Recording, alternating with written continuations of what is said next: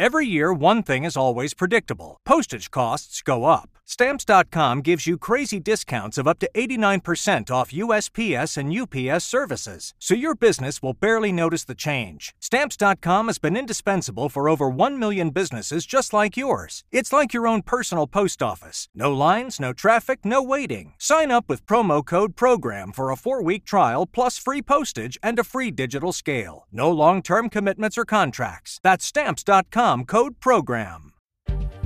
Das Thema in Sachsen. Recherchen, Meinungen und Stimmen zur aktuellen Lage.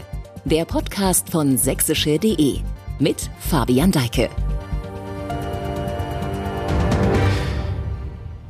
Die angespannte Personalsituation an Schulen in Sachsen führt zu Frust bei Lehrerinnen und Lehrern. Auch in diesem noch sehr jungen Schuljahr zeigt sich, die Personallücke ist groß. Wie groß genau und was das auch im Einzelnen für Auswirkungen hat, darum geht es in dieser Folge Thema in Sachsen. Genauso auch um mögliche Wege, die aus der für alle Seiten verzwickten Lage irgendwie herausführen sollen. Damit willkommen hier im Podcast. Mein Name ist Fabian Deike. Ich habe heute zwei Gäste hier im Studio im Haus der Presse. Ich umschreibe es mal so. Die eine hat bei dem Thema den Überblick, die andere steckt mittendrin. Hier ist die Noch-Lehrerin Annemarie Leiblich. Betonung liegt auf noch, denn sie hat sich aufgrund der aktuellen Situation dazu entschieden, mit gerade einmal 29 Jahren ihren Traumberuf aufzugeben. Gleich spricht sie über ihre Gründe dafür. Frau Leiblich, schön, dass Sie da sind. Schönen guten Tag. Und ebenfalls dabei Andrea Schave, Politikreporterin hier bei uns bei sächsische.de, dort speziell für den Bereich Bildung zuständig. Hallo Andrea. Hallo. Frau Leiblich, bevor wir gleich Zahlen, Daten, Fakten anschauen, natürlich die Frage sofort direkt an Sie. Warum wollen Sie nicht mehr Lehrerin sein? Naja, also von wollen kann da nur so bedingt die äh, Rede sein. Es ist eher so, dass ich sehr gerne Lehrerin bin, aber die Arbeitsbedingungen leider dazu führen, dass ich meinen Beruf nicht so richtig gut ausführen kann. Und da mir äh, das LASUB auch verwehrt hat, in Teilzeit zu gehen, was mir das vielleicht ermöglicht hätte, habe ich mich jetzt dafür zu entschieden, nicht mehr Lehrerin zu sein. Mhm. Sie haben Ihre Beweggründe, das waren jetzt nur ein paar davon, mhm. ähm, auch in einem vierseitigen Brief niedergeschrieben. Sie bezeichnen dieses Schreiben auch selbst als einen Brandbrief. Das Dokument haben Sie an das Kultusministerium geschickt, aber auch an Ihre Schule, einem Dresdner Gymnasium, veröffentlicht. Dort unterrichten Sie, das vielleicht noch zur Vollständigkeit ähm, halber Deutsch und Ethik, wenn, stimmt, mhm. genau. Ähm, und Sie beklagen in diesem Schreiben vor allem mangelndes Verständnis seitens der Behörden, also Ihres Arbeitsgebers, für Ihre Lage. Was hat Sie dazu gebracht, tatsächlich dann mit Ihren Erlebnissen an die Öffentlichkeit zu gehen? Das ist ja schon dann noch ein Schritt mehr als nur zu sagen, ich hau hin. Naja, also letztendlich bin ich einfach ein sehr ehrlicher Mensch, der ähm, nicht einfach verschwindet, ohne zu sagen, was los ist. Mein Brandbrief hat im Grunde genommen zwei Anliegen. Erstmal wollte ich einfach für diejenigen, die es betrifft, eine Erklärung geben, was los ist. Denn es ist ja komisch, wenn eine Lehrerin, die das gerne macht und die das auch gut macht, auf einmal geht, hm. ähm, die jetzt nicht im Rentenalter ist. Von der wahrscheinlich auch Schülerinnen und Schüler, Eltern den Eindruck haben. Richtig, genau, hm. genau. Und mit 29 ist ja auch früh. So sieht's aus. Ähm, deswegen wollte ich einfach denjenigen, die davon betroffen sind, ähm, ja, die ehrlichen Gründe dafür darlegen. Und der andere Grund liegt darin, dass ich im Grunde genommen dem LASUB ein Geschenk damit machen wollte. Die sehen das jetzt sicherlich anders. Ähm, aber wenn man Arbeitgeber ist, ist man ja sicherlich daran, ähm, ja, ist einem daran gelegen, dass man seine Mitarbeiter hält und dass man die Gründe dafür kennt, wenn die auf einmal gehen. Und deswegen wollte ich dem LASUB einfach die Möglichkeit geben, ja, Einblick in diese Gründe zu bekommen letztendlich, ne, damit die dann auch entsprechend damit umgehen können und äh, hoffentlich auch Dinge ändern können. Gab es Rückmeldung zu diesem Brief? Noch nicht gegenüber mir. Mhm. Das LASUB schweigt sich bisher aus und das sächsische Kultusministerium, zumindest gegenüber mir. Mhm. Andrea, du beobachtest, da kommen wir dann gleich nochmal drauf, äh, du beobachtest seit mehreren Jahren das sächsische Bildungssystem. Sind Fälle wie der von Frau Leiblich jetzt eher Einzelfälle oder kommt das öfter vor? Bei Frau Leiblich geht es ja vor allem jetzt, das ist dann das, was für Sie, so beschreibt sie es ja auch, das fast zum Überlaufen gebracht hat, der Aspekt der Teilzeit, die nicht gewährt wurde. Ähm, ja, ich denke, Frau Leiblich ist da kein Einzelfall. Das Kultusministerium hat äh, seit dem vergangenen Schuljahr sich entschieden, äh, Teilzeitanträge nur sehr restriktiv zu genehmigen, also nur, wenn die gesetzlichen Gründe dafür gegeben sind. Und das sind ähm, nur ein paar, also unter anderem Kinder unter 18, die pflegenahe Angehörigen, äh, Angehörigen ähm, wenn man schwerbehindert ist ähm, oder äh, über 58 Jahre, was ja nicht der Fall ist, ähm, oder man ein ärztliches Attest hat, was aber substantiiert sein muss. Wenn diese Gründe nicht vorliegen, werden die äh, Anträge aktuell ähm, grundsätzlich abgelehnt. Mhm. Ähm, das Ziel des äh, LASUB und des äh, Kultusministeriums ist auch, dass jede Neueinstellung in Vollzeit ähm, erfolgt, damit man die jungen Lehrer auch gleich mit ihrer vollen Arbeitskraft da hat. Ähm, das Kultusministerium argumentiert, dass die Teilzeit nicht bewilligt werden kann, weil dem dienstliche Belange entgegenstehen. So steht es im Gesetz. Also Teilzeit außerhalb der gesetzlichen Gründe geht nur, wenn dem Dienst keine dienstlichen Belange entgegenstehen. Und die dienstliche Belange, die dem entgegenstehen, ist halt, dass der Unterricht nicht abgesichert werden kann und wegen des Personalmangels ähm, auch die dann fehlenden Stunden nicht ersetzt werden können, weil man einfach niemanden findet, der diese Stelle besetzt. Und deswegen dürfen Lehrer außerhalb der gesetzlichen Gründe nicht in Teilzeit gehen gerade.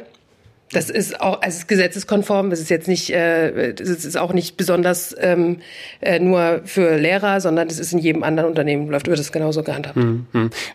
Das, was du gerade eben auch beschrieben hast, ist tatsächlich eine Rückmeldung auch, die wir bekommen haben auf diesen Brandbrief. Wir haben das Kultusministerium darauf angesprochen, angefragt, eben zu begründen, was sind die ähm, besonderen Gründe, wenn man Teilzeit bekommt. Und das kam auch letztlich dann dort als Antwort. Ähm, ebenso als Antwort kam, dass man mit Ihnen das Gespräch geführt habe darüber, über die Gründe, ähm, dass Sie eben nicht in Teilzeit arbeiten dürfen. Was wurde denn da besprochen? Wie ist das abgelaufen? Naja, also das ist ja nun nicht der erste Teilzeitantrag, den ich dieses Jahr gestellt habe, schon bereits mein dritter. Und bei meinem ersten Teilzeitantrag, da hat man mir nicht sofort äh, den Ablehnungsbrief geschickt, sondern erstmal so einen Brief, wo drin stand, ja, wir beabsichtigen, Ihren Antrag abzulehnen. Ähm, daraufhin habe ich dann mal beim LASUB angerufen und ähm, ja, habe sie gefragt, was das so die Gründe sind und ob man daran was machen kann. Und ähm, naja, also dieses Telefonat war nicht besonders erfolgreich. Mir wurde dann nahegelegt, ob ich nicht ein ärztliches Attest nachweisen könne, was natürlich Quatsch ist, weil ich bin ja zum Glück noch nicht krank. Ich habe ja zum Glück noch kein Burnout. Ähm, Genau, und ansonsten wurde mir gesagt, dass ich doch bitte eine schriftliche Stellungnahme dazu abgeben solle, äh, dass wir das jetzt nicht am Telefon klären können. Ja, und halt wie gesagt, ne, das, was auch gerade ähm, erwähnt wurde, dass es generell so gedacht sei, dass die Beamten in Vollzeit arbeiten. Ja, und da könne man jetzt auch nichts dagegen machen. Genau. Dementsprechend habe ich dann also nach dem Willen des Lasubs einen sehr langen Brief geschrieben, eine hm. Stellungnahme, in den ich ihn eben erstmal ohne an die Öffentlichkeit zu gehen, sehr ausführlich dargestellt habe, was meine Gründe dafür sind, dass ich in Teilzeit gehen möchte. Ähm, und so weiter und so fort. Und darauf kam dann aber nur so ein standardformulierter Ablehnungsbrief und das war dann auch alles, was ich in den folgenden Jahren erhalten habe. Mhm. Sie sagten gerade, Sie ähm, hatten Ihre Gründe für den Teilzeitwunsch auch genannt. Sie arbeiten jetzt Vollzeit. Was bedeutet Vollzeit arbeiten? Also Vollzeit arbeiten bedeutet grundsätzlich, dass man 26 Schulstunden halten muss. Bei Lehrern gibt es gerade die Besonderheit, dass quasi nicht die gesamte Arbeitszeit erfasst wird, sondern dass das in Schulstunden berechnet wird. Ähm, 26 Schulstunden heißt natürlich, das sind jetzt erstmal nur die Stunden, die man quasi direkt Unterricht hält. Jede dieser Stunden muss natürlich vorbereitet werden, muss nachbereitet werden. Es müssen Korrekturen von Arbeiten in den Klassen angefertigt werden, Elterngespräche geführt werden, Schülergespräche geführt werden, Kollegengespräche geführt werden. Also da steckt eine Menge Arbeit dahinter. Ähm, ich habe letztes Jahr einfach für mein eigenes Interesse mal meine Zeit gestoppt, die ich so mit Arbeiten verbringe das ist sehr schwankend, natürlich über das Schuljahr verteilt. Es gab Zeiten, ja, da hatte ich mal eine 35-Stunden-Woche. Es gab aber auch viele, viele Zeiten, da hatte ich mal 45, 50 Stunden Wochen. Mhm. Ähm, was natürlich ja einfach nicht tragbar ist als Arbeitsbelastung. Mhm. Also im Schnitt, wo kommen Sie da raus? Ja, also ich denke, im Schnitt bin ich ja, ich denke bei 43, 45 Stunden die Woche auf jeden Fall. Mhm. Und wenn man Teilzeit gehen würde, kämen Sie dann bei ungefähr ein bisschen weniger als 40 raus. Richtig, ja, das wäre so die Idee. Ähm, Man muss natürlich auch noch dazu sagen, dass sich jetzt die Arbeitsbelastung eines Lehrers auch nicht unbedingt nur in Stunden messen lässt, ähm, weil das natürlich ein besonderer Beruf ist. Also in jeder Unterrichtsstunde, äh, in der ich vor der Klasse stehe, muss ich ja einfach komplett präsent sein. Ne? Man muss ja die ganze Zeit Multitasking machen, also ich muss immer gleichzeitig wissen, ähm, was ist gerade fachlich das Korrekte, was antwortet mir gerade der Schüler auf die Frage, wie kann ich das jetzt einordnen, wie kann ich sinnvolles Feedback darauf geben, aus welcher Ecke kommt gerade das Geraschel, ähm, so, wer muss doch schon wieder seine Schere weglegen, damit er seinem Banknachbar nicht das Auge aussticht äh, und so weiter und so fort. Und es sind halt alles Dinge, die gleichzeitig passieren. Hm, die dann nachbereitet auch werden müssen. So, mhm. richtig, genau. Und ähm, dementsprechend ist es auch einfach wichtig, dass ich die Energie für diese Arbeit habe. So. Und diese Energie hat man natürlich nur, wenn man auch entsprechend Freizeit hat, wo man sich auf sich selbst fokussieren kann, auf seine Freunde, auf seine Familie, was auch immer, ähm, so dass man auch einfach diese wichtige Arbeit in der Klasse auch ordentlich machen kann. Mhm. Das heißt, der Grund, warum Sie in Teilzeit gehen wollten, war die Überlastung. Ja, ganz eindeutig. Mhm. Das Ergebnis ist, Sie haben diesen Antrag auf Aufhebung Ihres Dienstverhältnisses gestellt. Genau. Zum Halbjahr ist jetzt Schluss. Richtig. Was passiert danach mit Ihnen? Also danach mache ich erstmal Urlaub. und ähm, ja, ansonsten, ich ähm, mache ja Ethik und Deutsch und ich möchte sehr gerne weiter in die philosophische Richtung gehen, mhm. möchte gerne mal meine eigene Philosophie aufschreiben. Eventuell wird ein Doktor draus mal gucken. Mhm. Und so langfristig gesehen möchte ich in die Erwachsenenbildung gehen, so Richtung Workshops mit äh, ja, philosophischem Hintergrund. Mhm. Genau, das ist so der Plan. Und jetzt momentan haben Sie noch eine Klasse? Ja, ja, also ich habe sehr viele Klassen, eine Klasse auch als Klassenlehrerin. Mhm. Shoutout an die 6.1. mhm. Und äh, wie haben die jetzt reagiert, die Schüler, vielleicht so auf diese Nachricht? Jetzt ist dann ab dem zweiten Halbjahr hier nicht mehr die Frau Leiblich meine Klassenlehrerin. Ja, das war eine sehr traurige Angelegenheit. Also dieses Gespräch zu führen, da ähm, ja, hat es mich eigentlich am meisten vorgescheut, weil ich meine Klasse sehr, sehr gerne habe.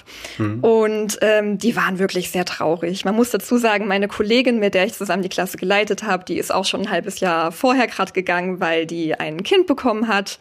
Und damit fällt ihnen jetzt natürlich nochmal einfach eine wichtige Bezugsperson weg die waren unglaublich niedlich. Also ähm, das ging erst mal mit tausend Fragen gleichzeitig los, die ich dann alle nacheinander beantwortet habe. Und dann äh, ging es so, ja, ach Frau Leiblich, ich komme einfach mit. Ja, genau, die Mathilda, die kann ja Geschichte unterrichten und der Norik macht Bio und dann gründen wir unsere eigene Schule. Also die waren wirklich sehr süß. Ähm, und haben mich sehr ungern gehen lassen. Und schwingt bei Ihnen sicherlich jetzt auch ein bisschen Wehmut mit? Na klar, definitiv. Also gerade für die Schüler tut mir das sehr leid. Mhm. Ähm, weil es natürlich für sie unglaublich wichtig ist, auch einfach feste Bezugspersonen zu haben, Menschen, an die sie sich wenden können. Und das, ähm, ja, ich bin einfach immer gerne so eine Person auch in meinem Beruf gewesen. Natürlich, äh, abgesehen davon, dass sicherlich es denkbar ist, dass in vielen der Klassen, die ich gerade habe, auch schlichtweg der Unterricht ausfallen wird, wenn ich nicht mehr da bin. Hm. Jetzt, das leitet gleich zu der Frage eben über. Andrea, äh, du beobachtest das im, im generellen Kontext jetzt. Diese Teilzeitanträge werden abgelehnt in der Regel, die jetzt so ausfallen wie diese von Frau Leiblich. Wäre es nicht aber besser, man würde Teilzeitlehrer haben, anstatt dann im Zweifel keinen mehr? Ja, wenn es so einfach wäre, äh, hätten wir auch keine Probleme. Aber das äh, Kultusministerium hat ja auch keine andere Wahl. Mhm. Also die, äh, der Unterricht fällt aus. Der konnte im vergangenen Schuljahr in keiner Schulart zu 100 Prozent abgesichert werden. Und ähm, es finden sich einfach nicht genug Lehrer, um die neuen äh, Stellen, äh, um freie Stellen zu besetzen. Äh, deswegen ähm, das ist auch nicht kein sachsenspezifisches Problem. Das ist in ganz Deutschland so. Mhm. Es gibt einfach viel zu wenig äh, Lehrerinnen und Lehrer auf dem Arbeitsmarkt. Also muss man sich mit den Lehrerinnen und Lehrern beschäftigen, die schon im System sind. Und äh, in Sachsen arbeiten etwa 35 Prozent der Lehrkräfte in Teilzeit. Und das sind umgerechnet 2600 besetzte Stellen in Vollzeit, die nicht für Unterricht genutzt werden. Jetzt wäre spannend ein Vergleich zu einem Unternehmen der freien Wirtschaft. Habe ich jetzt nicht auf Tasche, aber wäre interessant, wie groß da so der Anteil ist. Hm? Ähm, keine Ahnung, also ist jetzt nicht, also ist jetzt nicht super mhm. viel. Auch im Vergleich zu den anderen äh, Bundesländern ist die mhm. Teilzeitquote ungefähr gleich.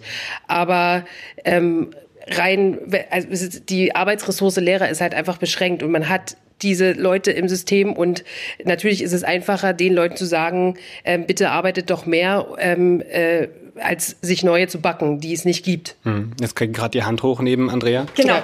Ähm, Sie haben gerade gesagt, ähm, dass die keine andere Wahl haben. Da würde ich einmal vehement widersprechen. Man hat immer eine Wahl. Ähm, natürlich verstehe ich, dass der Lehrermangel eine absolut ähm, schwierige Situation ist, mit der jetzt das LASB und das SMK irgendwie umgehen muss und dass es äh, anstrengend ist, irgendwie damit umzugehen. Ähm, aber letztendlich treffen die trotzdem Entscheidungen, so wie sie jetzt damit umgehen wollen. Ob sie jetzt halt sagen, gut, wir versuchen das jetzt irgendwie abzufedern, indem wir jetzt irgendwie alle Lehrkräfte so viel wie möglich ranklotzen lassen, um das irgendwie hier noch zu bewältigen. Oder ob man halt sagt, nee, wir wollen eher nachhaltig mit unseren Arbeitskräften umgehen. Wir wollen, dass die Leute auch noch in zehn Jahren Lehrer sein können und wollen. Wir wollen nicht, dass die jungen Leute gehen, die so motiviert sind, dass sie ähm, ja auch qualitativ hochwertige Arbeit liefern wollen. Also ich denke, Alternativlosigkeit ist hier definitiv der falsche Begriff, auch wenn es natürlich schwierig ist. Da stimme ich Ihnen voll zu, auf jeden Fall. Gibt es eigentlich, um nochmal zurück zu den Zahlen zu kommen, Abstufungen, in welchen Schulformen, Schulbereichen der Mangel am gravierendsten ist oder ist es überall das gleiche Problem? A new year is full of surprises, but one thing is always predictable. Postage costs go up. Stamps.com gives you crazy discounts of up to 89% off USPS and UPS services. So when postage goes up, your business will barely notice the change. Stamps.com is like your own personal post office, wherever you are. You can even take care of orders on the go with the mobile app. No lines, no traffic, no waiting. Schedule package pickups, automatically find the cheapest and fastest shipping options, and seamlessly connect with every major marketplace and shopping cart. There's even a supply store where you can stock up on mailing supplies, labels, even printers. Stamps.com has been indispensable for over 1 million businesses just like yours. All you need is a computer or phone and printer. Take a chunk out of your mailing and shipping costs this year with Stamps.com. Sign up with promo code PROGRAM for a special offer that includes a four week trial, plus free postage and a free digital scale. No long term commitments or contracts. That's stamps.com code PROGRAM. Also auf jeden Fall, es gibt Abstufungen, aber mittlerweile ist das Problem so groß, dass es an allen Schularten in ganz Sachsen äh, zu spüren ist. Es fallen überall äh, Stunden aus und es fehlen überall Lehrer. Mittlerweile auch an den Gymnasien in Dresden und Leipzig und da mhm. vor allen Dingen in den Naturwissenschaften. Aber natürlich sind die Probleme im ländlichen Raum äh, größer und an den Oberschulen auch. Also der ähm, Lehrermangel ist vor allen Dingen in den Landkreisen Bautzen und Görlitz, aber auch in der Region Chemnitz äh, riesig. Die haben massive Probleme, ihre Stellen zu besetzen. An den Grundschulen wird es mittlerweile ein bisschen entspannter, weil da die Grundschullehrerausbildung in Chemnitz ähm, viel macht. Äh, dies ist ein sehr erfolgreiches Programm. Aber an den Oberschulen äh, sieht's düster aus. Also zu Beginn des Schuljahres konnten 37 Stellen in der Region Bautzen nicht besetzt werden und 28 Stellen in Chemnitz. Mhm. Das sind halt 40 Stunden Jobs für Lehrer, die halt einfach nicht, nicht vorhanden sind. Hm, nicht da sind. Und eine absolute Zahl, gibt es eine Zahl, wo man sagen kann, das ist die Lücke? Äh, ja, es wäre schön, wenn es die gäbe, aber hm. natürlich gibt es da unterschiedliche Sichtweisen, je nachdem, wen man fragt. Also ich kann jetzt mal so ein paar äh, Richtwerte sagen. Also Sachsen wollte 1300 Stellen besetzen zum zu Beginn dieses Schuljahres, hat 825 Lehrer ausgebildet, die äh, eingestellt, die komplett ausgebildet sind. Ähm, das sind schon 92 Prozent der Bewerber, also so viel Platz nach oben gibt's da jetzt auch nicht mehr. Ähm, der Bedarf an den Schulen ist aber eigentlich viel größer, weil das Kultusministerium die Zahl ähm, eher als Richtwert ausgibt. Das ist meistens die, die ungefähr planmäßig in Alters, also in, aus Altersgründen aus dem Schuldienst ausscheidet. Mhm. Ähm, da ist aber nicht eingerechnet, dass die Schülerzahlen steigen. Da ist nicht eingerechnet, dass es eine volle Abdeckung geben muss für Krankheit, Weiterbildung, ähm, Urlaub der Lehrer oder äh, Förderunterricht. Das ist der Ergänzungsbereich, der grundsätzlich in dieser Berechnung nur mit 50 Prozent angesetzt wird, was halt nur die Hälfte ist von dem, was man mhm. eigentlich leisten sollte. Aber Förderstunde bleibt für, also ist ja die gleiche Zeit. Also jetzt mal laienhaft betrachtet. Ja, das findet aber, findet aber nicht, nicht statt. Mhm, okay. Also das Kultusministerium hat gesagt, dass letztes Jahr äh, zusätzlich 1220 Lehrkräfte in Vollzeit ähm, gebraucht äh, wurden, um den Unterricht zu 100 Prozent abzusetzen, abzusichern. Das ist quasi die nach die Stunden, die nach dem Lehrplan gehalten werden müssen in mhm. allen Schularten. Mhm. Ähm, wenn man fragt man jetzt die Gewerkschaft, äh, sagen die, es sind 3000 zusätzliche Lehrer nötig, weil ähm, da natürlich der Ergänzungsbereich auch noch mit eingerechnet wird. Also es geht nicht nur um die Stundentafel, sondern halt auch um die Krankheitsreserve, die Urlaubsreserve, das halt Vertretungsunterricht nee bedeutet, wir machen die Tür auf und ihr kriegt ein Arbeitsblatt. Mhm. Frau Leiblich, wir hatten jetzt schon mehrfach gesagt, Sie sind an einem Gymnasium. Mhm. Da ist es ja dem Vernehmen nach die Lage immer nicht so ernst und gravierend, wie es jetzt eben dann an anderen Schulformen noch ist. Dennoch, es ist spürbar, beschreiben auch Sie. Ähm, wie spürbar ist der Personalmangel in Ihrem Alltag? Wann merken auch Sie an Ihrer Schule, in Ihrem Alltag, wir sind für die Aufgaben, die wir haben, einfach zu wenige? Ja, also erstmal vollkommene Zustimmung. Ähm, die Lage, die ich hier schildern kann an einem Gymnasium in Dresden, ist eine absolut privilegierte. Mhm. Ähm, dennoch merkt man es beständig. Also ähm, wann immer irgendwie ein Lehrer krank ist, ist es unglaublich schwierig, irgendwie da für Vertretung zu sorgen.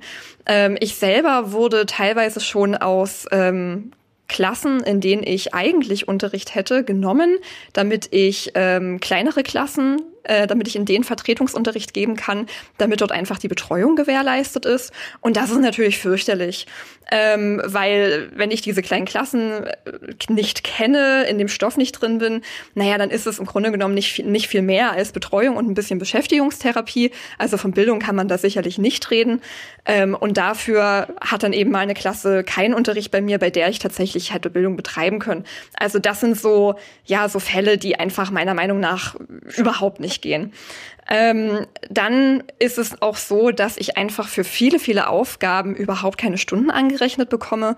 Also ich habe jetzt zum Beispiel meine Klassenleitertätigkeit in der sechsten Klasse. Sie können sich sicherlich vorstellen, dass da sehr, sehr, sehr viel Arbeit dranhängt. Seien das jetzt die Bildungsempfehlungen, die dieses Jahr kommen, ähm, sei das generell die Elterngespräche zu führen, sei das, wenn jetzt irgendwie der eine Schüler den anderen geschubst hat oder sei das wirklich auch so ernsthafte Sachen, was die Bildungskarriere angeht. Da hängt wirklich unglaublich viel dran und ich kriege exakt null Stunden für diese Arbeit berechnet. Mhm. Das sind solche Sachen. Ähm, weiterhin, was gerade schon erwähnt wurde, solcher Förderunterricht, ähm, Förderstunden, die da irgendwie stattfinden sollen, beziehungsweise so ein Ergänzungsbereich, da fällt ganz, ganz häufig ganz viel weg. Und ich als Ethiklehrerin bin nochmal äh, insbesondere betroffen. Ähm, Ethikunterricht steht ja mit zwei Stunden pro Woche auf der Stundentafel, wird aber solange ich denken kann, ähm, bis zur neunten Klasse immer nur einstündig unterrichtet. Also dort fällt regulär 50 Prozent des Unterrichts aus. Und das ist natürlich, ich finde gerade in so einem Fach wie Ethik, wo es ja auch darum geht, dass wir irgendwie die Schüler auf die Gesellschaft vorbereiten, ein bisschen Demokratieerziehung machen und solche Sachen, ist es wirklich ein desaströser Zustand ist sicherlich auch ein Bereich, der gebraucht wird, aber ich glaube, das ist nochmal ein extra Podcast. Ähm, aber kommen wir zu einem anderen Punkt, was Frau Leiblich anspricht, Andrea.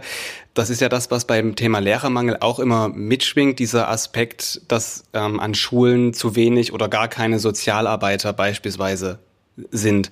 Gibt es sowas an Ihrer Schule? Vielleicht die Zwischenfrage, bevor wir die Antwort äh, holen? Genau, ja, wir haben Sozialarbeiter an unserer Schule, aber auch da war es wieder ein großes Problem, irgendwie eine Vertretung zu finden, als mhm. da eine in Elternzeit gegangen sind. Also es ist immer, ja, gerade so, dass es eventuell ungefähr ausreicht. Mhm. Hier würde es gerade eventuell ausreichen. An anderen Schulen gibt es sowas gar nicht oder es sind einfach nicht genug da. Wie groß ist da die Lücke? Also Schulsozialarbeit gibt es an etwa 600 von den 1400 Schulen in Sachsen. Mhm. An den Oberschulen sind Sozialarbeiter seit 2018 Pflicht. Deswegen gibt es äh, die, an jeder Oberschule einen Sozialarbeiter laut Gesetz. Ähm, an Gymnasium gibt es dagegen nur sehr wenige, weil die Idee dahinter ist, dass die sozialen und emotionalen Probleme an Oberschulen größer sind als Gymna an Gymnasium, was ich ehrlich gesagt bezweifle, aber okay. Guckt man sich aber das Betreuungsverhältnis an, ähm, dann sieht man, dass das auch nicht ausreicht. Also an Oberschulen und Förderschulen betreut ein Sozialarbeiter 350 Schülerinnen und Schüler und am Gymnasium 1500. Sachsen gibt da zwar viel Geld für aus und in diesem Haushalt auch mehr, aber das äh, reicht nicht. Also auch vielleicht noch den Seitenaspekt, äh, die ja letztlich auch die Lehrer unterstützen können, diese Sozialarbeiter, eben bei solchen Fragestellungen, die Sie auch schon mehrfach hier angelingen lassen haben. Da hat eben ein Schüler den anderen geschubst. Was sind denn die Hintergründe, da mal äh, auch in die Tiefe zu gehen? Solche Aufgaben machen dann auch Lehrer. Naja, also ich mache eine Menge Aufgaben. Ähm, also ich habe mich schon mit Sachen auseinandergesetzt wie ähm, ja, wir haben zum Beispiel im Deutschunterricht ein äh, Buch behandelt, in der ähm, sexueller Missbrauch angeklungen hat und haben das natürlich auch beredet. Und dann kommt halt in der Pause die Schülerin und sagt, Frau Leiblich, können wir mal bitte reden? Hm. So, über einen persönlichen Fall. Das sind Dinge, mit denen ich mich auseinandersetze. Ähm, selbstverständlich sitzen in meinem Unterricht auch ähm, neurodivergente Menschen, ne? Menschen, die auf, der, äh, auf dem Autismus-Spektrum sind oder Menschen mit äh, ADHS. Das sind Fälle, mit denen ich mich beschäftige, selbstverständlich in meinem Unterricht, ähm, für die ich nicht ausgebildet bin. Ja, oder halt ähm, Schüler, die ähm, einen Migrationshintergrund haben, wo zum Beispiel die Eltern kein Deutsch sprechen können, wo die Schüler im Grunde genommen die ganze Bürokratie, die auch schulisch anfällt, irgendwie mit ähm, bearbeiten müssen, wo ich dann natürlich auch unterstützend eingreife. Mhm. Das sind alles solche Sachen, die man eben nebenbei so macht als mhm. Lehrerin. Hm, die abgefedert werden müssten im Idealfall. Mhm. Hier im mhm. Podcast sprechen wir heute ja nicht das erste Mal über das gesamte Thema Mangel an Sozialarbeitern, aber vor allem Mangel an Lehrkräften. Exakt vor einem Jahr habe ich nachgeschaut, haben wir hier bei Thema in Sachsen über den Lehrermangel gesprochen. Damals kursierte das Schlagwort Bildungsnotstand. Ähm, das hatte damals die Gewerkschaft GEW auch in mehreren Demonstrationen in Dresden vor dem Landtag etwa auch ähm, proklamiert. Ähm, damals hast du gesagt, Andrea Sachsen hat lange Zeit, als wir auch eben darüber gesprochen haben, diesen Lehrermangel, der sich abzeichnete, diese Tendenz dahin verschlafen. Jetzt gibt es Pläne, die Lehrerausbildung in Sachsen zu verändern, den Zugang zum Beruf zu erleichtern und so weiter. Vielleicht mal eine optimistisch gestellte Frage, weil es soll ja irgendwie vielleicht mal besser weitergehen. Ist man inzwischen aufgewacht? Äh, naja, so, äh, ich, auch hier würde ich gerne äh, das mit, man hat keine Wahl. Also mhm. das Problem wird größer und größer. Äh, irgendwann muss man sich auch an Sachen rantrauen, die in Sachsen ganz lange als der heilige Gral äh, gegolten haben, nämlich zum Beispiel die Lehrerausbildung.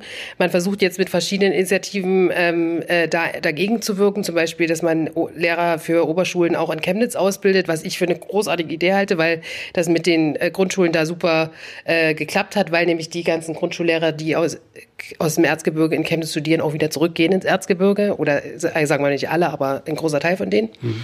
Das ist bisher aber nur für die Naturwissenschaften vorgesehen. In Leipzig soll nun ein Modellstudiengang für Stufenlehramt eingeführt werden ähm, wo die Lehrerinnen quasi nicht nach einer Schulart ausgebildet werden, sondern nach Altersgruppen, also junge Kinder, mittelalte Kinder, ältere Kinder, so dass sie ähm, dann flexibler einsetzbar sind am Gymnasium, an der Oberschule, an der Grundschule, was äh, äh, also wofür zum Beispiel die SPD und Grüne seit Jahren kämpft, was aber super umstritten äh, war.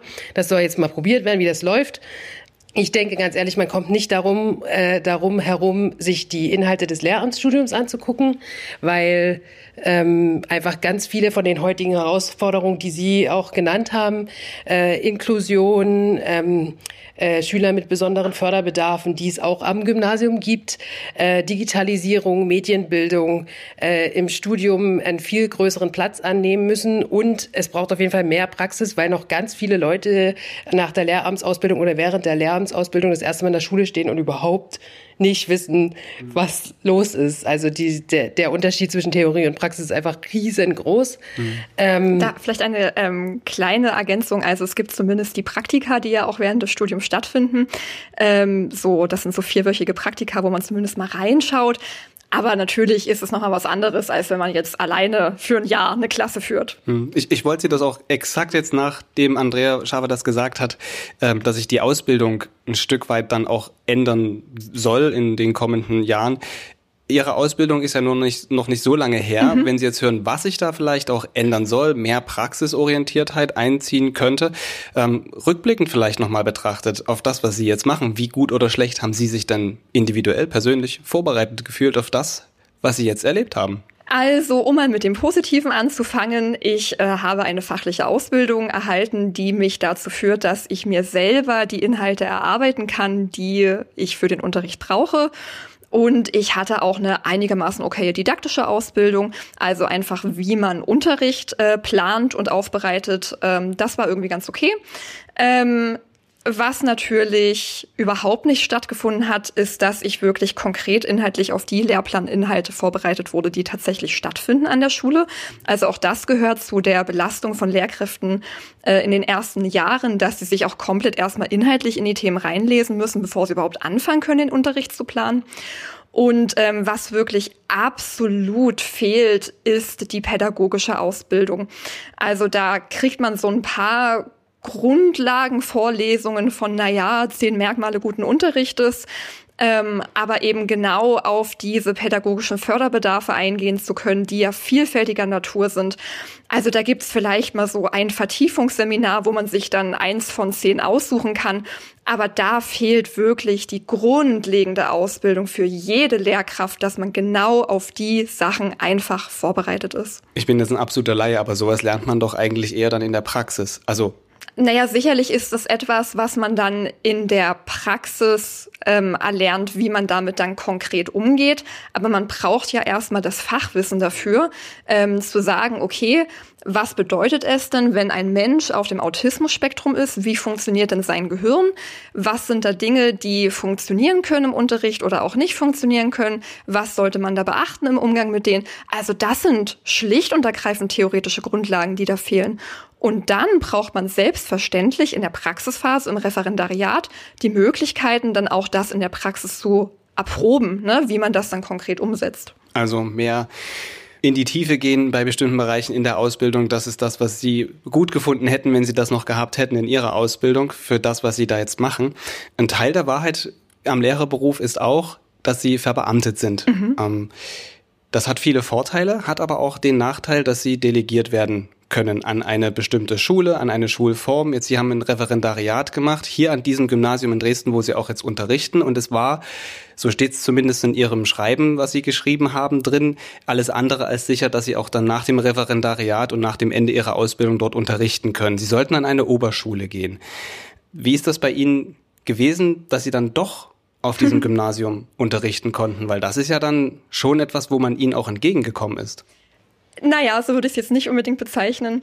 Ähm, also im Grunde genommen bin ich ein Mensch, der sehr gerne einfach ähm, mit anderen Menschen in Kommunikation tritt und dann irgendwie vergleicht, was sind hier die Bedürfnisse und dann irgendwie eine Lösung findet. Äh, diese Art ist leider mit dem LASUB nicht möglich, ähm, weil die so ein bisschen einfach in einer anderen Lebensrealität sich befinden. Ne? Und dort ist eben die Lebensrealität, äh, man schickt dort halt eine Bewerbung ab und dann wird die eben angenommen oder abgelehnt für die entsprechende Schule. Ich habe dort eine entsprechende Ablehnung bekommen nach meinem Referendariat, ähm, obwohl meine Schule gesagt hat, bitte bleib hier. Ich habe gesagt, jawohl, ich habe total Lust. Mhm. Und das Laso war so, Nein. Ähm, genau, also habe ich dort einfach erstmal meine Ablehnung bekommen und dachte mir, juhu, ähm, wofür jetzt eigentlich meine sechseinhalb Jahre Ausbildung? Und ähm, dann kam aber einige Wochen später so ein Anruf vom LASUB, ähm, von wegen, ja, ähm, wir konnten Ihnen ja hier keine Stelle geben, aber ähm, wir hätten da an einer Oberschule, ich weiß es nicht mehr, in irgendeinem Dorf, ähm, hätten wir eine Stelle frei, hätten Sie da nicht Lust drauf, dahin zu gehen. Mhm. So, nun sprechen sich solche Taktiken des LASUBs natürlich rum unter Referendaren. Ähm, ich hatte den glücklichen Fall, dass ich das ablehnen konnte, weil ich in einer hinreichend sicheren finanziellen Situation war. Ein Kumpel von mir, dem ging es anders. Ähm, der hat es dann entsprechend angenommen.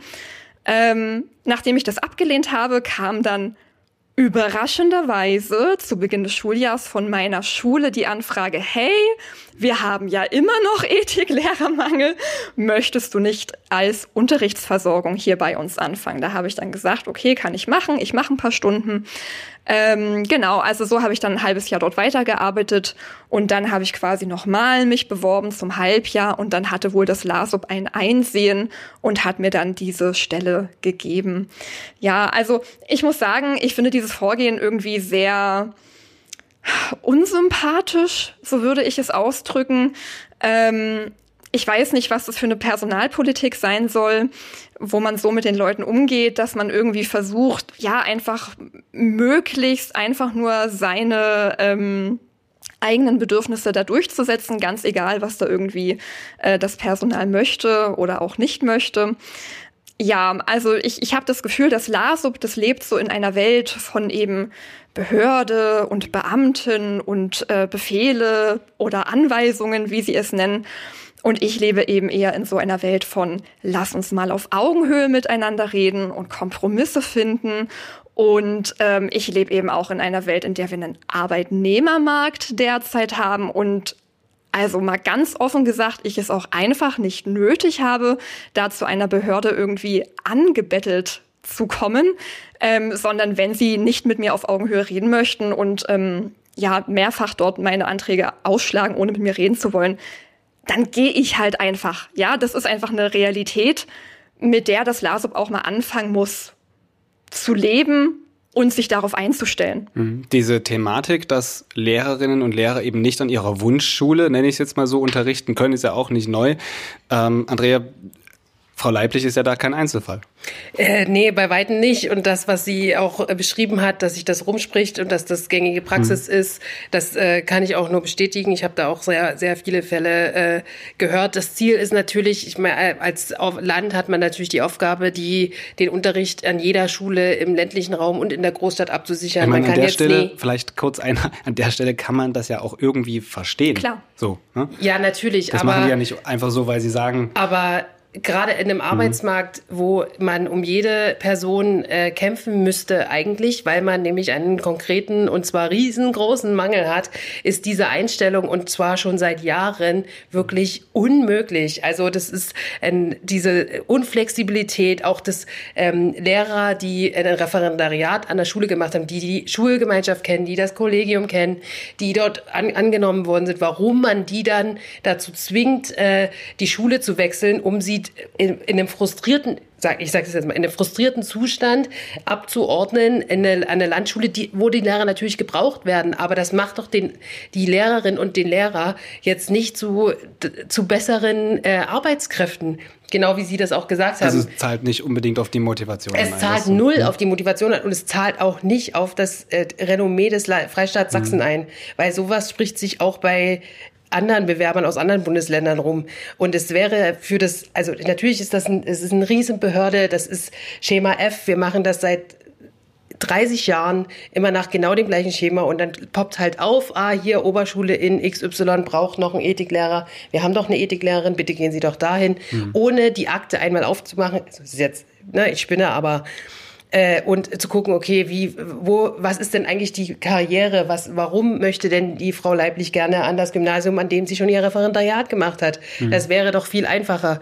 Aber dann geht halt Schema F auf und es ist halt einfach, wäre viel besser und äh, äh für ganz viele Bewerberinnen und Bewerber auch ein Pluspunkt nach, in diesen Schuldienst zu wechseln, wenn die Behörde zu einer Ermöglichungsbehörde werden würde und nicht eine Verhinderungsbehörde, die ihre Arbeitskräfte nach A, B, C beliebig äh, hinschiebt, ohne einmal zu fragen, Mensch, wie sieht's denn aus, wo, wo wollen Sie denn hin? Das ist auch die Nachhaltigkeit des Umgangs mit den Arbeitskräften ist natürlich nicht gegeben, wenn man so mit seinen Arbeitskräften mhm. umgeht. Mhm. Wir sehen ja bei der Ausbildungsthematik bewegt sich was. Bei dem Thema Attraktivität als Arbeitgeber, als Job bewegt sich da vielleicht auch etwas? Naja, also ähm, ja, es hat sich natürlich was bewegt. Ja, die Verbeamtung hat Sachsen eingeführt. Damit hat es quasi die Nachteile gegenüber den anderen Bundesländern ausgeglichen. Es gibt äh, eine höhere Bezahlung für gerade Grundschullehrer, die jetzt genauso bezahlt werden wie Oberschul- und Gymnasiallehrer. Ähm, das Problem, was aber ganz viele Lehrerinnen und Lehrer haben, was sie auch beschrieben haben, ist nicht das mangelnde Geld, sondern die mangelnde Zeit. Mhm. Und ähm, viele Lehrer wünschen sich einfach Entlastung in ihrem Beruf. Also das heißt nicht, dass sie weniger Stunden in der Woche unterrichten wollen, aber zumindest eine Anerkennung für all die Tat Tätigkeiten, die noch darum entstehen, die nämlich Vor- und Nachbereitung sind, die administrative Aufgaben sind, die schulorganisatorische Aufgaben sind, die sozialarbeiterische Aufgaben sind, psychologische Aufgaben Aufgaben sind und all den anderen äh, der ganze andere Kram, der daran hängt, wenn man halt vor 26, 28 Schülern steht mhm. äh, jeden Tag und ähm, auch wie Sie das auch beschrieben haben, viele, äh, viele Lehrerinnen und Lehrer wollen ja gar nicht in Teilzeit gehen, weil sie jetzt faul sind oder weil sie so viel Geld verdienen und das sich lohnt. Das lohnt sich natürlich. Das mit der Höhe des Gehalts wird es natürlich auch lukrativ, klar. Mhm. Aber viele Lehrerinnen und Lehrer, zumindest die Geschichte, die Sie erzählt haben, habe ich schon ganz oft gehört, wollen in Teilzeit gehen, damit sie ihrem Anspruch an diesen Job gerecht werden. Weil sie nämlich sagen, okay, mit 26 Stunden Maß arbeite ich halt 48 Stunden in der Woche durchschnittlich über einen gewissen Zeitraum und irgendwann bin ich am Ende. Mhm. Und wenn ich jetzt weniger Stunden unterrichte, kann ich die aber so unterrichten, mich zusätzlich noch um meine Schülerin kümmern, vielleicht noch mal zuhören oder da noch mal extra was klären, da noch mal ein Elterngespräch führen und gehe am Ende für mich gesund raus und habe äh, meinen Anspruch an meinen Job erfüllt. Mhm. Und Ganz das, genau so ist es. Finde ich, sollte man auch hören auf der Arbeitgeberseite womit sich die Arbeitgeberseite, um vielleicht nochmal das ähm, hervorzuheben, ja auch rühmt, ist ja durchaus und auch zu Recht, weil es ja die Ergebnisse gibt, ist beispielsweise Sachsen schneidet immer in so ähm, Bildungsstatistiken sehr gut ab. Bildungsmonitor beispielsweise kürzlich wieder erschienen. Gut, der ist nicht ganz in der Branche, sage ich jetzt mal, unumstritten, ne, aufgrund der Kriterien, die da angelegt sind, aber ist auf Platz eins oder in anderen bundesweiten Leistungsstudien schneidet Sachsen auch immer relativ weit vorne ab. Vielleicht mal diese Klammer, bis auf diese Thematik, wie man jetzt ähm, vielleicht das mit dem Lehrermangel in den Griff bekommt, den Umgang mit den Lehrern im Generellen. Das Bildungsland Sachsen ist ja aber nicht in Anführungsstrichen verloren. Es ist ja trotzdem noch ein gutes Niveau da. Ja, das stimmt, verloren ist das Bildungsland Sachsen nicht, aber ähm, ehrlich gesagt, finde ich, sollte man bei solchen Studien auch mal dahinter gucken. Wie du hast ja schon gesagt, ne, der Bildungsmonitor ist äh, eine Studie, die ist rein aus der wirtschaftlichen Perspektive mhm. äh, gemacht. Da spielen soziale Aspekte für die, äh, für die Kinder überhaupt keine Rolle.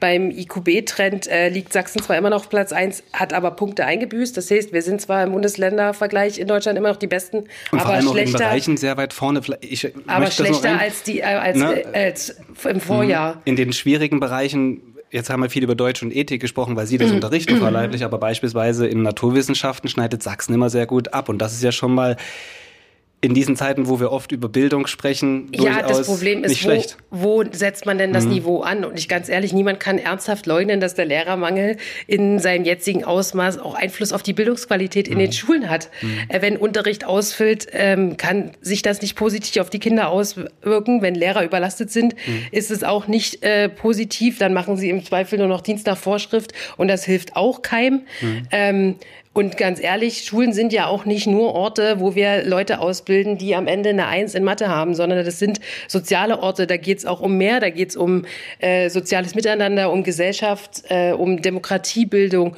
Und wenn all das hinten runterfällt, weil wir nur darauf gucken, dass wir in Bio, äh, Mathematik, Informatik und Naturwissenschaften auf Platz eins stehen, dann haben wir wirklich echt ein Problem mit der nachfolgenden Generation, meiner Meinung nach. Ich möchte auch noch hinzufügen, wenn man sich die PISA-Studien ansieht, ja, dann ist Deutschland erstmal so, was den Durchschnitt angeht, relativ weit vorne dabei. Aber bei der PISA-Studie wird auch mit gemessen, ähm, wie quasi die Abweichung ist, also wie hoch quasi die Streuung ist zwischen den Schülern mit den besten und den schlechtesten Ergebnissen. Und da schlägt sich Deutschland nicht sehr gut. Also äh, man sieht, in Deutschland ist immer noch es von sehr hohem Belang, ob man aus einem bildungsfernen oder einem mhm. bildungsnahen Haushalt kommt. Äh, je nachdem äh, macht man dann eben einen eher statistisch gesehen besseren oder schlechteren Abschluss. Und das ist auch eine Sache, die ich in meiner Realität erlebe.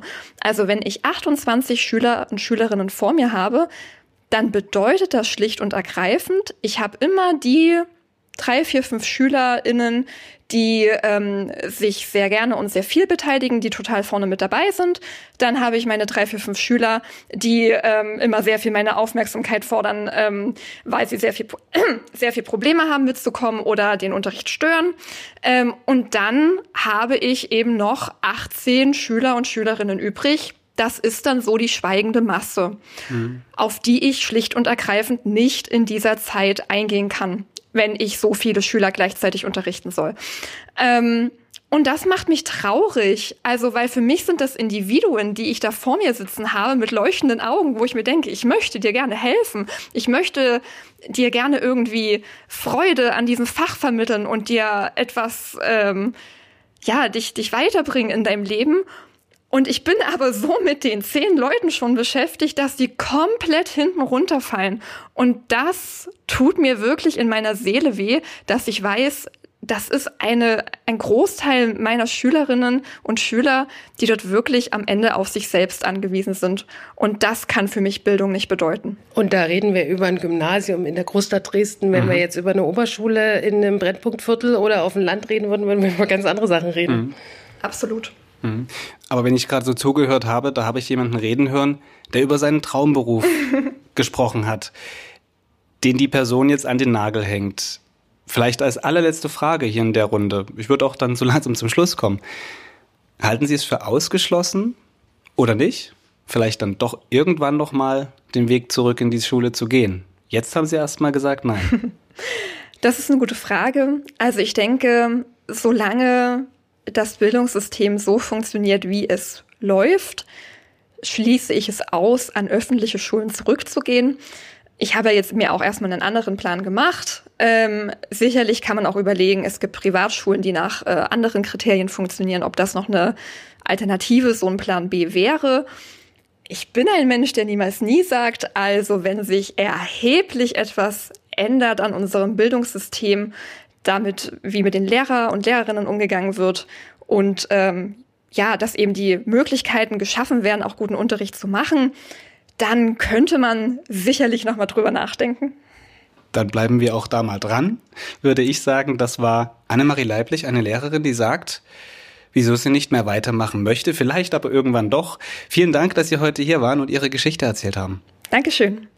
Ein Dank geht auch an dich, Andrea Schave, Reporterin bei sächsische.de, zuständig für Bildung. Danke, dass du dabei gewesen bist. Sehr gern. Damit geht diese Folge Thema in Sachsen zu Ende. Mehr zum Thema Bildung, Bildungspolitik und allem, was damit zusammenhängt, finden Sie auf sächsische.de. Dort haben wir fortlaufende Themenseiten, in der immer dann etwas Neues erscheint, wenn es Neuigkeiten gibt. Gerne verlinke ich diese Seiten in der Beschreibung dieser Episode, genauso auch weitere zum Thema dieser Folge passende Inhalte. Hier im Podcast geht es weiter schon bald mit dem nächsten Thema in Sachsen. Bis dahin empfehle ich Ihnen, hören Sie diesen Podcast gern auch mal bei Spotify, Apple Podcast, Amazon oder in einer anderen Podcast-App Ihres Vertrauens und folgen Sie uns. Dann verpassen Sie nämlich ganz sicher auch nicht die nächste Folge Thema in Sachsen. Bis dahin, Ihnen alles Gute. Tschüss.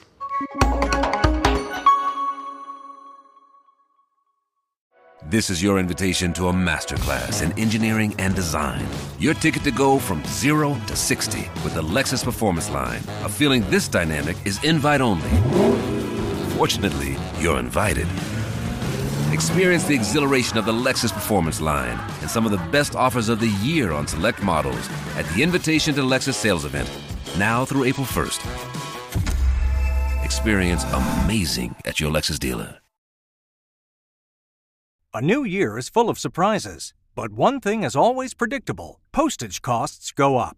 Stamps.com gives you crazy discounts of up to 89% off USPS and UPS services. So when postage goes up, your business will barely notice the change. Stamps.com is like your own personal post office, wherever you are. You can even take care of orders on the go with the mobile app. No lines, no traffic, no waiting. Schedule package pickups, automatically find the cheapest and fastest shipping options, and seamlessly connect with every major marketplace and shopping cart. There's even a supply store where you can stock up on mailing supplies, labels, even printers. Stamps.com has been indispensable for over 1 million businesses just like yours. All you need is a computer or phone and printer. Take a chunk out of your mailing and shipping costs this year with Stamps.com. Sign up with promo code PROGRAM for a special offer that includes a four week trial, plus free postage and a free digital scale. No long term commitments or contracts. That's stamps.com code PROGRAM.